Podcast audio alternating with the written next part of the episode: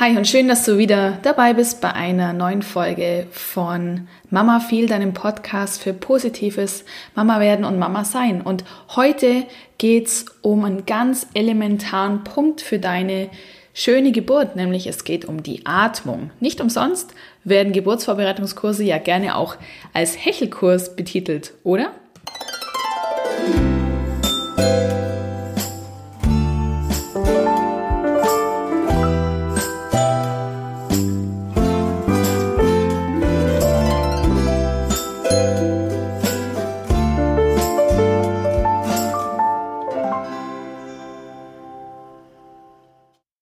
Also zumindest habe ich den Ausdruck schon öfter mal gehört. Hechelkurs. Und das war so, ja, auch meine Vorstellung, als ich mich noch gar nicht mit dem Thema Schwangerschaft und Geburt beschäftigt habe, also in der Zeit, in der ich noch nicht schwanger war. Da dachte ich, das ist ein Kurs, in dem macht man ein paar körperliche Übungen und man atmet und hechelt ganz viel. Und ich habe mir das bildlich immer so vorgestellt, dass ähm, die Frau im Schoß vom Manne sitzt und er hält die Frau von hinten und sie ist vorne, kneift die Augen zu und atmet ganz wild. So war meine Vorstellung. Ich weiß nicht, warum ich die hatte. Vielleicht ähm, habe ich das mal in irgendeinem Film gesehen oder I don't know. Jedenfalls habe ich dann für die Geburtsvorbereitung, ich habe ja einen klassischen Geburtsvorbereitungskurs besucht, da ging es auch schon um verschiedene Atemtechniken, je nach Phase, in der man sich während der Geburt befindet. Und aber dann vor allem im Speziellen beim Hypnobirthing. Vorbereitungskurs, da ähm, bin ich dann drauf gestoßen, dass es ähm, ja absolut nichts mit Hecheln zu tun hat, was man da macht in der Atmung äh, für die Geburt. Und vor allem hat es auch gar nichts damit zu tun, als Frau äh, ja vom Mann gestützt werden zu müssen, denn das war ja mein Bild, das ich hatte. Also der Mann stützt die Frau und, äh, und, sie ist irgendwie am Atmen und äh, Pressen vielleicht noch. Und ähm, ja, so war mein Bild. Und das hat damit in der Realität überhaupt nichts zu tun. Außer, klar, wenn ich das als Frau natürlich möchte, wenn ich von hinten gestützt werden will während der Geburt, weil mir das gut tut, dann go for it, mach das, klar, das ist richtig. Aber lange Rede, kurzer Sinn. Ich möchte dir heute zeigen, warum Atmung ein ganz elementarer Bestandteil deiner Geburt sein wird. Und allen voran, wenn du dir auch ein schönes und positives Geburtserlebnis wünscht, dann wirst du um die richtige Atmung nicht drumherum kommen. Klingt jetzt so, als ob du dich nicht retten können wirst vor der richtigen Atmung. So ist es von mir natürlich nicht gemeint. Nein, total im Gegenteil. Nutz die Atmung als Art Freundin an deiner Seite. Nutze es als etwas, das dir immer wieder Halt geben wird, was dir auch immer wieder Kontrolle geben wird während der Geburt. Und zudem wird die richtige Atmung dich in der jeweiligen Geburtssituation sowohl körperlich als auch mental unterstützen, sodass der Geburtsfortschritt weiter vorangeht, dass es möglichst zu keinem ähm, ja, Geburtsstopp kommt und dass du und dein ungeborenes Baby, dass ihr zwei bestmöglichst versorgt seid. Aber dazu später auch noch mal mehr. Denn ich möchte dir jetzt zunächst einmal die Wirkung der Atmung für ein schönes Geburtserlebnis erklären. Mir ist es wichtig, dass du zunächst einmal verstehst, weshalb Atmung für dich so wichtig ist, gerade in der Situation. Und damit du das verstehen kannst, stelle ich dir zunächst einmal die beiden involvierten Hauptdarsteller vor, die die Atmung beeinflussen. Denn, naja, sagen wir mal ehrlich, medizinisch betrachtet ist natürlich die Atmung ein sehr, sehr komplexes System, das ist klar. Und ich versuche mich deshalb in ja, einer einfachen und aber dennoch korrekten Darstellung, weil mir ist wichtig, dass der Fokus drauf liegt, dass du verstehst, weshalb die richtige Atmung für dich wichtig ist, gerade in der Situation Geburt. Unsere zwei Protagonisten sind beides Teile des vegetativen Nervensystems. Und die meisten deiner Organe werden von diesem vegetativen Nervensystem gesteuert. Und zwar, und das ist auch vorab schon mal wichtig zu erfahren, unwillentlich. Das heißt also, du kannst nicht mit deinem Willen allein entscheiden, ob dein Organismus nun vom Protagonisten 1 oder vom Protagonisten 2 gesteuert wird.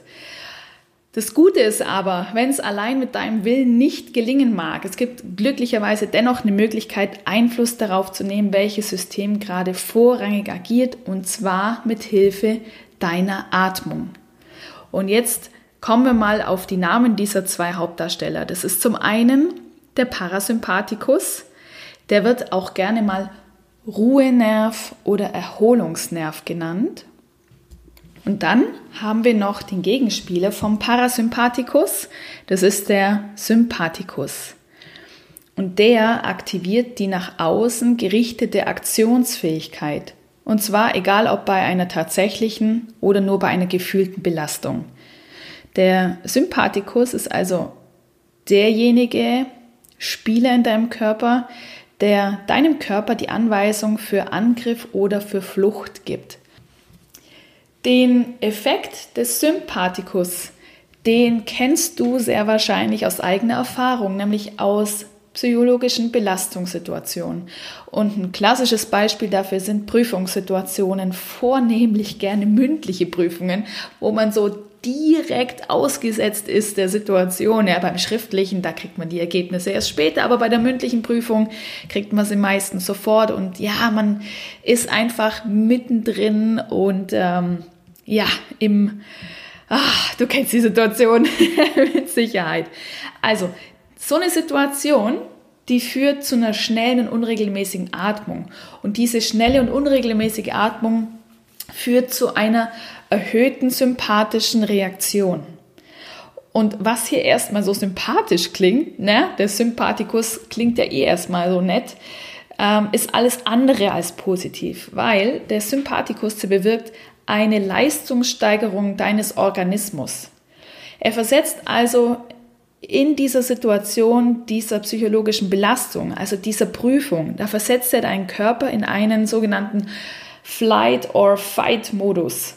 Ähm, das ist also nichts anderes, als er bereitet deinen Körper auf Angriff oder Flucht vor. Ja, und damit sowohl, oder sagen wir mal, entweder Angriff oder Flucht funktionieren, es ist ja beides was unterschiedliches, aber damit beides grundsätzlich funktionieren kann, steigert der Sympathikus unter anderem folgende Aktivitäten in deinem Körper. Er steigert die Herztätigkeit. Er sorgt dafür, dass dein Blutdruck steigt. Insgesamt sorgt er für eine stärkere Durchblutung der Herz- und Skelettmuskulatur und auch der Tonus der Muskulatur wird verstärkt. Das heißt, es kommt ja zu so einer körperlichen Anspannung. Also die Muskeln verhärten sich, die Muskeln werden angespannt und ja angriffsbereit. Insgesamt verändert sich auch dein Stoffwechsel und gerade auch die Bereitstellung von Energie wird gesteigert. Das heißt, der Abbau von Kohlenhydrate wird aktiviert. Das ist die sogenannte Glykolyse. Und also insgesamt wird Energie gebündelt, wird der Blutdruck stärker. Also ich glaube, du kannst dir das gut vorstellen. Du bist eben mit diesem Sympathikus in einem angespannten und auf Hab-8-Stellung gepolten Körper. Und eben für die Steigerung der gerade genannten Funktionen zahlst du einen sehr, sehr hohen Preis, weil dieser sympathische Nerv, der hemmt stattdessen all die Vorgänge, die nichts mit Flucht und Angriff zu tun haben. Macht ja auch Sinn. Und irgendwo muss er ja all die Energie auch herbekommen. Der Körper hat ja nicht plötzlich äh, aus äh, Luft und Liebe mehr Energie und mehr Muskeltonus zur Verfügung für den ganzen Körper. Nein, er muss ja irgendwo die Energie herbekommen. Also, damit dein Körper in so einen Flucht- oder Angriffsmodus geht, fährt er andere Funktionen nach unten. Dazu gehört zum Beispiel die Darmtätigkeit und die Blasenfunktion. Ja, um abhauen zu können, muss man jetzt also nicht gerade auch noch auf Toilette gehen. Das wäre eher kontraproduktiv, macht also schon Sinn. Er fährt die Lungenfunktion runter und vor allem die Geschlechtsorgane werden weniger durchblutet und ja, also es wird weniger Rücksicht auch auf die Geschlechtsorgane genommen. wenn wir mal ehrlich sind, wenn ich jetzt fliehen möchte, ist es vielleicht auch schlecht, wenn meine Libido dann gerade besonders hoch ist oder ähm, Männer eine Erektion haben, passt jetzt irgendwie nicht so ganz ins Bild. Von dem her, es macht schon auch Sinn, es ist nicht ganz verkehrt. Aber, und jetzt kommen wir zu unserer Geburtssituation. Mit den Geschlechtsorganen sind wir nämlich auch bei den Gebärorganen angelangt und auch hier drosselt der Sympathikus die Aktivität und Funktionsweise der Gebärmuskulatur. Und da sind wir bei der Gebärmutter angelangt und wir brauchen ja die Gebärmutter, damit sie mithilft, dein Baby auf die Welt zu bringen. Das heißt, die vorwärts gerichtete Arbeit der Gebärmutter, so nenne ich das jetzt mal, die arbeitet ja so richtig vorwärts, also ja, rauswärts. Die Arbeit brauchst du unbedingt. Das heißt, du darfst in der Situation keinesfalls den Sympathikus das Steuer übernehmen lassen. Und ja, ich sage das jetzt mal so salopp, du darfst den Sympathikus nicht das Steuer übernehmen lassen. Wie du ja seit vorhin weißt, ist es allein durch den Willen nicht möglich zu entscheiden, jetzt hätte ich gerne ein bisschen Sympathikus und später ein bisschen Parasympathikus.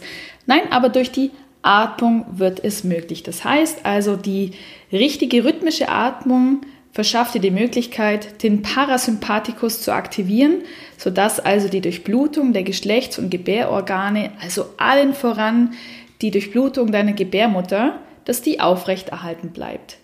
Denn während der Geburt ist Flucht das Letzte, was du tun solltest, auch wenn dir vielleicht das eine oder andere Mal der Gedanke danach kommen könnte. Was ist denn nun die richtige Atmung? Das mag deine Frage jetzt sein und das interessiert dich jetzt und das verstehe ich. Ich spreche die ganze Zeit von der richtigen Atmung, richtige Atmung, richtige Atmung. Was ist denn die richtige Atmung? Also, Untersuchungen haben gezeigt, dass ein Atemrhythmus von sechs Atemrhythmen pro Minute, dass dieser Atemrhythmus zu einer Zunahme der parasympathischen Aktivität führt. Oder andersrum gesprochen, führt dieser Atemrhythmus zu einer Verringerung der sympathischen Aktivität. Also der Parasympathikus hat die vorherrschende Macht und der Sympathikus wird klein gehalten.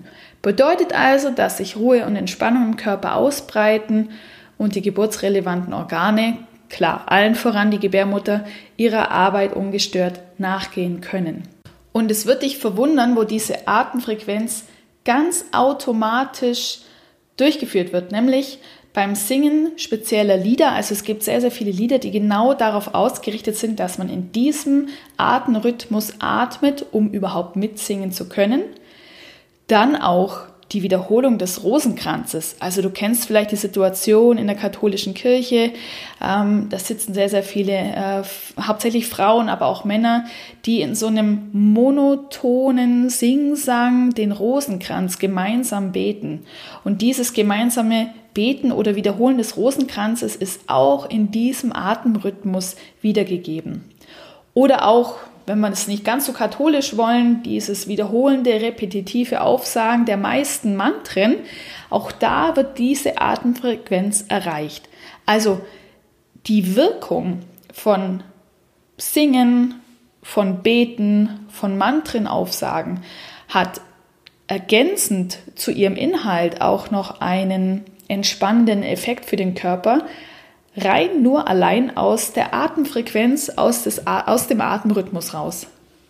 So, und nun zur praktischen Übung. Wie wird diese Atemfrequenz dargestellt? Also, wir rechnen ganz einfach mal, wenn wir sechs Atemzyklen pro Minute machen sollen, dann teilen wir die 60 Sekunden einer Minute durch sechs, dann sind wir bei 10 Sekunden. Also ein Atemrhythmus umfasst 10 Sekunden. Und diese 10 Sekunden teilst du auf in vier Sekunden langsames Einatmen durch die Nase und sechs Sekunden, also noch langsameres Ausatmen durch die Nase. Und dann wieder vier Sekunden durch die Nase ein und sechs Sekunden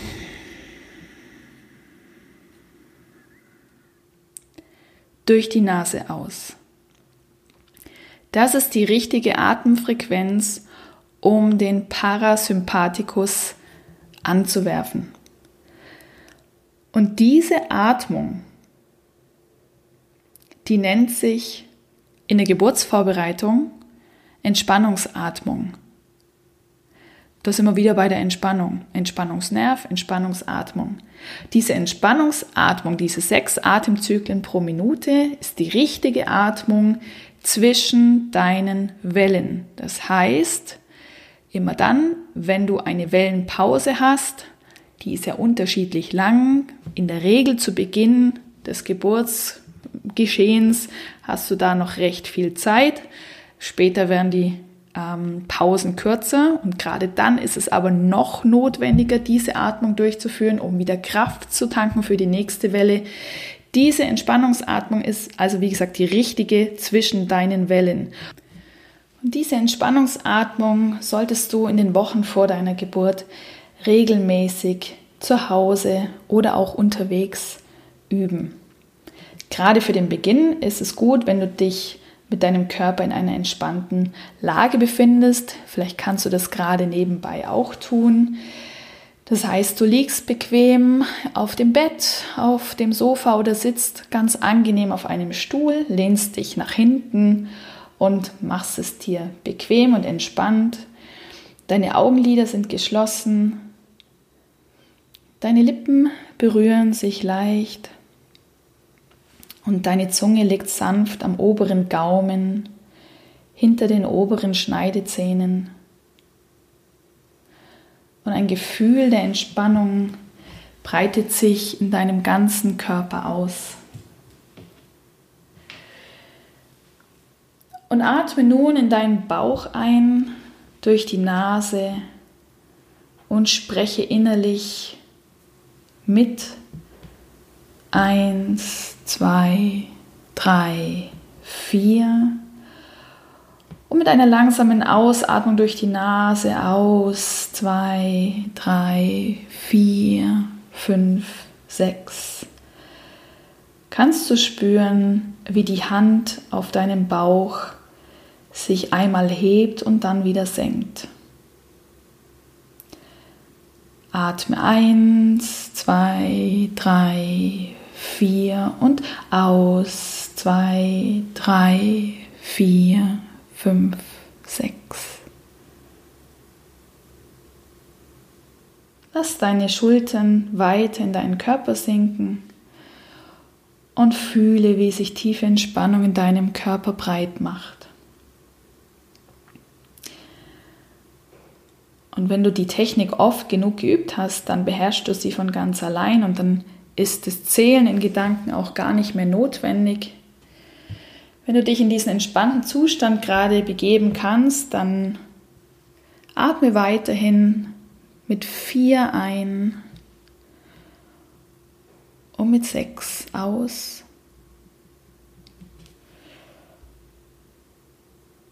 Und dann kann ich dir noch was Gutes über diese Atemtechnik erzählen. Es ist also auch nachgewiesen, dass sich durch diesen Atemrhythmus von circa sechs Atemrhythmen pro Minute, dass sich dadurch die Toleranz für Schmerzen, für Angst, Stress und Panik erhöht. Das heißt also, dass du Stress, Angst und Schmerz weniger stark spüren wirst für deine Geburt. Und damit diese Atmung ihre ganze Wirkung zeigen kann, beginnst du also bereits beim Eintreten der ersten Wellen, also ja, eventuell noch lange bevor die eigentliche Geburt stattfindet, startest du bereits mit dieser Atmung. Und abschließend als Information für dich. Ich hatte ja ganz zu Beginn gesagt, dass ein Geburtsvorbereitungskurs gerne auch mal Hechelkurs genannt wird.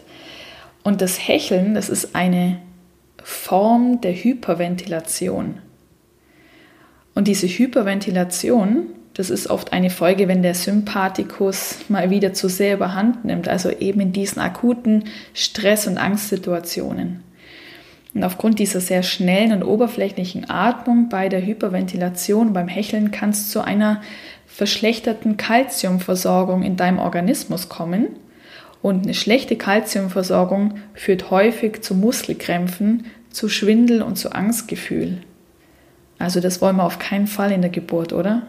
Und genau deshalb wird also heute ganz klar von dem früher empfohlenen Hecheln abgeraten, da also dadurch die Gefahr der Hyperventilation besteht. Also das heißt für dich relevant Entspannungsatmung auf 4 einatmen und auf 6 wieder ausatmen. Ja, und das war's heute mit unserem Exkurs in die Atmung. Es gibt noch zwei weitere Geburtsphasen. Es gibt nämlich die eigentlichen Wellen und es gibt ja, so die sogenannte Austreibungsphase, also die letzte Phase der Geburt. Ich nenne das lieber Geburtsphase. Und für diese beiden Phasen gibt es also nochmal speziellere Atemtechniken, auf die wir an anderer Stelle sicherlich noch eingehen werden. Aber diese Entspannungsatmung, über die wir heute gesprochen haben und die du gerade schon mal durchführen konntest, das ist eine Atmung, die du auch in anderen Situationen gut verwenden kannst. Immer dann, wenn du spürst, es kommt eine gewisse Spannung auf, es kommt ein Druck, es kommt ähm, ja eine sehr belastende Situation auf dich zu oder du befindest dich in so einer Situation, dann kann dir dein Atem Kontrolle über diese Situation geben. Etwas, an dem du dich festhalten kannst. Das war's also für heute. Ich freue mich, wenn du meinen Podcast abonnierst, mir ein Feedback dalässt, ähm, gerne auch bei negativer Kritik auf mich zukommst, mich weiterempfiehlst und wenn du möchtest, habe ich eine geschlossene und kostenfreie Facebook-Gruppe, die nennt sich Mama werden, Mama sein. Da tauschen wir uns positiv über das Mama werden und das Mama sein aus. In diesem Sinne bis zum nächsten Mal. Ganz liebe Grüße, Deine Steffi.